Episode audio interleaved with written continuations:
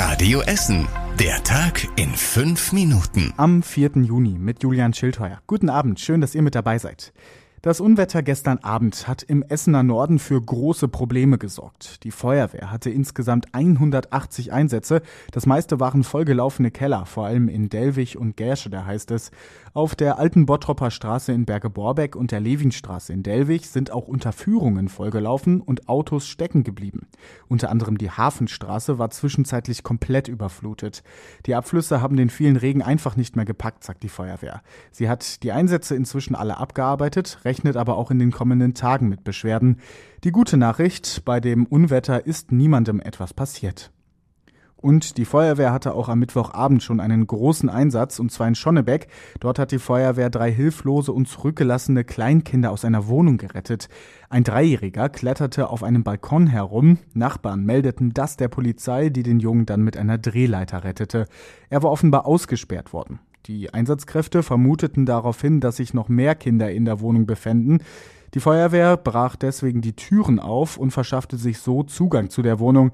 Die Einsatzkräfte fanden dort einen Zweijährigen, der an seinem Kinderstuhl fixiert und an eine Heizung gebunden war. Die Feuerwehr rettete auch ein fünfjähriges Mädchen aus einem verwahrlosten und abgeschlossenen Zimmer. Die Eltern der Kinder waren nicht mehr zu Hause. Gegen sie wird jetzt ermittelt. Die drei Kinder sind jetzt bei Pflegeeltern. Nach Betrugsvorwürfen in Corona-Testzentren bei uns in Essen hat die Polizei den Medijan-Betreiber festgenommen. Das hat die Staatsanwaltschaft Bochum bestätigt, schreibt die Watz. Medijan soll in seinen Testzentren die Zahlen gefälscht und mehr Tests angegeben haben, als tatsächlich durchgeführt wurden. So soll sich das Unternehmen Steuergelder erschlichen haben. Die Polizei hat den Medijan Hauptsitz in Bochum und Privatwohnungen durchsucht. Bei uns in Essen sind mittlerweile alle Testzentren des Betreibers dicht. Sie standen zum Beispiel in Kettwig, Borbeck oder auch in Frillendorf. Das Uniklinikum in Holsterhausen hat die indische Corona-Variante bislang bei vier Personen nachgewiesen.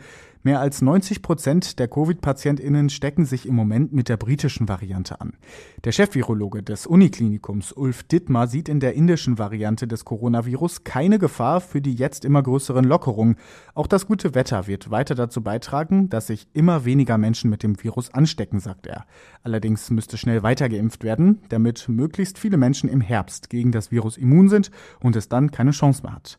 Wenn euch noch mehr Fragen rund um das Thema Coronavirus interessieren, empfehle ich euch den Podcast Essen im Ohr. Dort haben wir in dieser Woche mit den Corona-Experten der Kliniken Essen Mitte gesprochen. Thema da waren zum Beispiel die Impfungen bei Kindern oder auch die weiteren Lockerungen. Rund um die freie Sportfläche Schillerwiese in Stadtwald gibt es gerade Streit. Viele Menschen wollen die Schillerwiese so wie sie ist behalten. Die Wiese ist nämlich eigentlich ein Sportplatz für alle, ohne Verein. Die Stadt will ihn aber zu einem Kunstrasenplatz für die Sportfreunde 07 und den Rüttenscheider SC umbauen.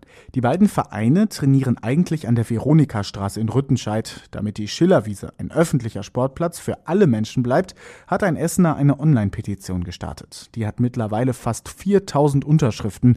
Der Mann will die Petition jetzt an die Stadt übergeben. Morgen ist das Spiel der Spiele für Rot-Weiß Essen. RWE könnte morgen nach mehr als zehn Jahren in die dritte Liga aufsteigen. Die Berge Borbecker können das aber nicht mehr aus eigener Kraft schaffen. Sie müssen darauf hoffen, dass die Zweitvertretung von Borussia Dortmund im Parallelspiel gegen Wuppertal verliert. RWE müsste dann gewinnen und zwei Tore aufholen. Wie das Aufstiegsrennen ausgeht, hört ihr live hier bei Radio Essen. Wir berichten in der großen Aufstiegskonferenz von beiden Spielen.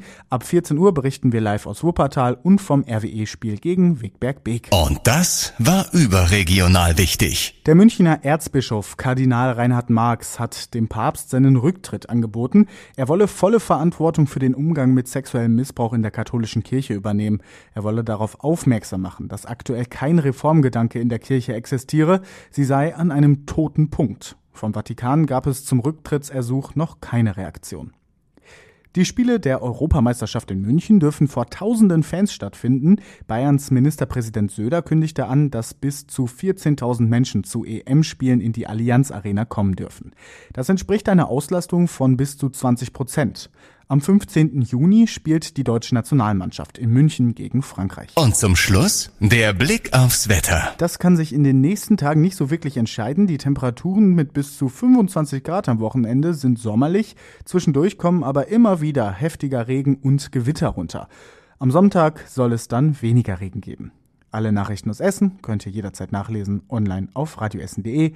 Ich wünsche euch ein schönes Wochenende. Das war der Tag in fünf Minuten. Diesen und alle weiteren Radio Essen Podcasts findet ihr auf radioessen.de und überall da, wo es Podcasts gibt.